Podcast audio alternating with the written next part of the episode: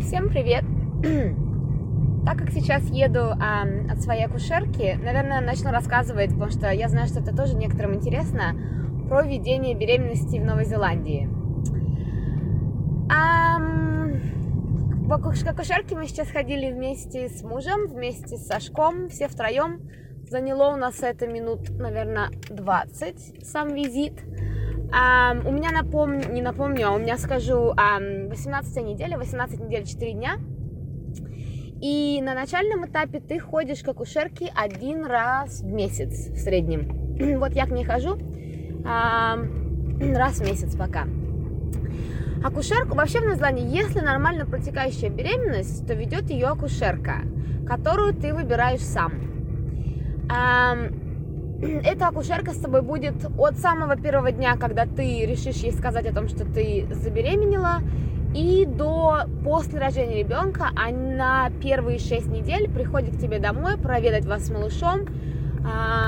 Вот она еще визиты делает после того, как уже ребенок родился. Она же с тобой присутствует на родах, она принимает полностью роды. В общем, она с тобой это самый-самый вовлеченный в это все человек, помимо твоей, ну, семьи, понятное дело, мужа. Выбираешь ты акушерку сам. Когда я забеременела первый раз, а, я стала в интернете искать а, их огромное количество акушерок. Окленд очень большой город, поэтому, конечно, имеет смысл найти акушерку, которая, ну, близко от тебя находится. Да, обычно они принимают в том, ну, приблизительно в том же районе, где и живут. Это может быть, кстати, и на дому приемы, это может быть офис, это может быть они арендуют какую-то комнату в какой-то больнице, даже разные бывают у этих акушерок условия.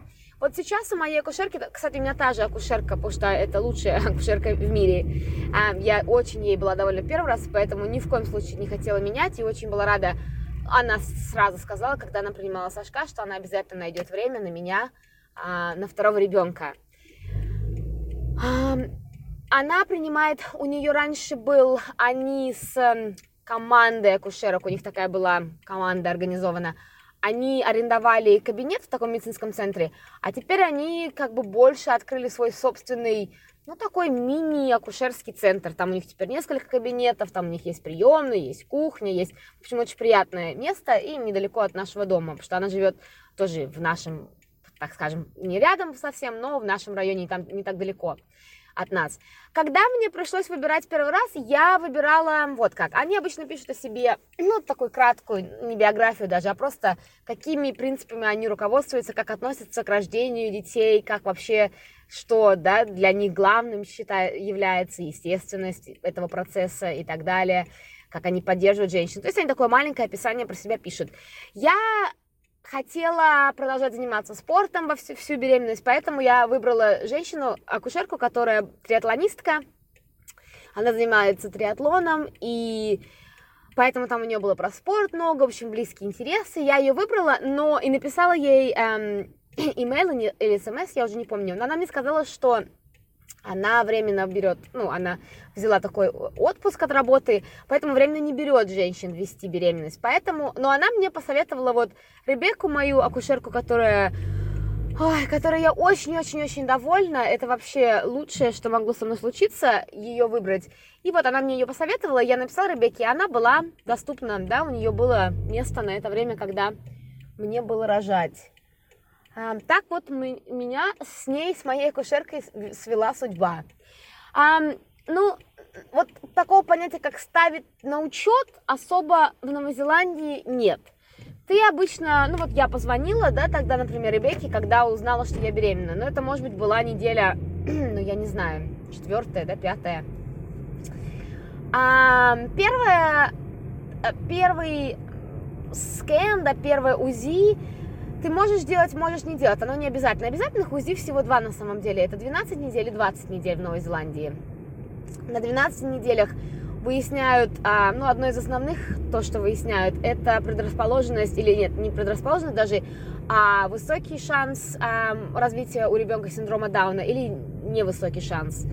И на 20 20 20 неделя скэн это самый главный, э, самое главное УЗИ, да, где очень долго вымеряют все, то есть по разным параметрам смотрят ребенка, и это очень-очень важно УЗИ. А, вот, это два обязательных УЗИ. Ты можешь сделать а, ранее УЗИ, а, что я, кстати, делала в обоих своих беременностях, это где-то на 8-9 неделе. Просто чтобы подтвердить, а, ну, подтвердить, да, что беременность протекает, что все нормально, меряют там ребенка и говорят, что это все по сроку, да, идет. Но это не обязательно совершенно. А, вот, и моя с ней история с Ребеккой началась, с моей акушеркой, началась с того, что она мне назначила это УЗИ, эм, по имейлу прислала мне направление, и потом назначила встречу вот после этого УЗИ. Эм, и, собственно, вот, например, сегодня, да, у нас визит, и потом начинаются э, такие регулярные визиты к ней, да, сначала это раз в месяц, Ой, мне кажется, что раз в месяц это довольно-таки долго происходит, не чаще. Эм, наверное, до недели... Я могу ошибаться, конечно, потому что я уже подзабыла. Но мне кажется, день недели 30 что ли. Ну, в общем, довольно длительный срок. Ты ходишь всего раз в месяц. Это визиты очень неформальные. Но это, опять же, вот я говорю про нормально протекающую беременность. Вообще в Новой Зеландии отношение к беременности это не как болезнь, а как совершенно естественный процесс в жизни женщины, который, который не не вызывает каких-то огромных изменений в ее жизни. В Зеландии женщины работают очень порой до, самого, до самых родов, продолжают заниматься спортом, продолжают, в общем, делать все, что они делали. И это, понимаете, вот эм, отношение к этому не назначают миллион анализов. Опять же, оговорюсь в миллион раз, когда беременность протекает нормально, когда она сразу же появилась, не когда, например, у тебя, может быть, было две неудавшиеся беременности, или у тебя есть какая-то уже проблема со здоровьем, о которой ты сразу же говоришь своей акушерке, да, тогда вообще беременность ведет врач врач-гинеколог. Так вот, на меня, например, у меня у подруги в, в Австралии, э, вот так у нее проблемы с давлением были изначально, вот у нее всю беременность вела врач-гинеколог. Хотя, я не знаю, может, в Австралии, кстати, немного другая система, поэтому я не буду утверждать. Ты знаешь, что в Новой если, опять же, есть какие-то проблемы со здоровьем, будет вести врач. Либо будут какие-то, ну, тебя пошлет твоя акушерка к врачу, как у меня было в первый раз, когда у меня развился диабет беременных, да, она мне сразу назначила, я ходила к врачу несколько раз может быть, даже, не, может быть, даже больше, чем несколько раз. А, эти визиты как у Шерки проходят очень и очень неформально. Она ведет, ну я не знаю, можно ли назвать карту, она ведет такие записи о каждом твоем визите, где она кратко записывает, ну, что с тобой происходит. Причем моя акушерка записывает вещи, которые ну, казалось бы, к беременности отношения имеют опосредованное, да, она пишет про мой отпуск, она пишет про Сашка, вот сейчас она пишет, да, то есть вот она пишет очень интересные вещи, и это такой персональный, ну, вот такой personal touch по-английски это называется, да, то есть такой, когда относятся к тебе как к человеку, да, во всех его проявлениях, а не только как к беременной женщине. Это очень мне нравится. Это с моим подходом к жизни, к беременности это совпадает полностью.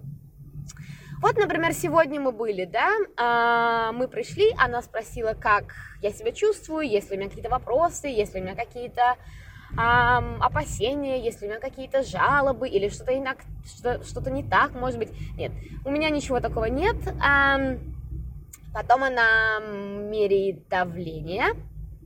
Каждый прием она меряет давление обязательно. Давление у меня все в порядке. И потом каждый прием мы слушаем сердце ребенка с помощью, ну, такого, я не знаю, как называется этот приборчик, который просто так по животу водишь, и там сердцебиение можно услышать. Мы слушаем сердцебиение, она меряет сердцебиение. И, в общем-то, на этом, вот сегодня она мне назначила, выписала направление на УЗИ 20 недели, потому что это уже скоро. И, собственно, на этом все заканчивается, да. Это очень понятная, приятная мне система. А, она поддерживает, моя кушерка поддерживает меня во всем, да, она с первой беременности сейчас, она разрешает мне абсолютно продолжать все физические активности, которые я делала до этого. Ее правило, которое она мне сразу же рассказала, это то, что все, что делала женщина до беременности, она, если хорошо себя чувствует, может продолжать делать и во время беременности. Если ты делал спорт пять раз в неделю, ты также этот спорт продолжаешь делать и слушаешь свое тело. Лучше, чем ты сам, никто не знает, что тебе делать. Если беременность протекает нормально, и если ты этим занимался всегда, организму вполне вероятно будет странно, если ты вдруг все прекратишь и засядешь на диване или там на стуле и не будешь никакой активности делать. Она говорит, естественно, это не хорошая идея начинать что-то новое, чего ты никогда не делал. Я абсолютно с этим согласна. Но все, что ты делал до этого, это э, все так же можно продолжать. На самом первом визите, когда я ходила к ней в, эту, в этот раз, да, это была, наверное, десятая неделя. Десятая неделя, она напоминала мне про всякие вещи, которые не рекомендуется есть просто потому, что ослабленный иммунитет у беременных, так как, например, рис имеет такое свойство, если он вдруг залежался, то там развивается бактерия, да, которая вот у детей, у пожилых людей, у больных там раком, спидом, а у них иммунитет ослабленный, и вот легко беременная женщина относится к этой группе, легко подхватить эту бактерию, и это не очень хорошо. Ну, вот, например, да, такие рекомендации она мне там напоминала, так как мы не едим мясо, рыбу и так далее, там особо нечем заморачиваться, овощи не портятся.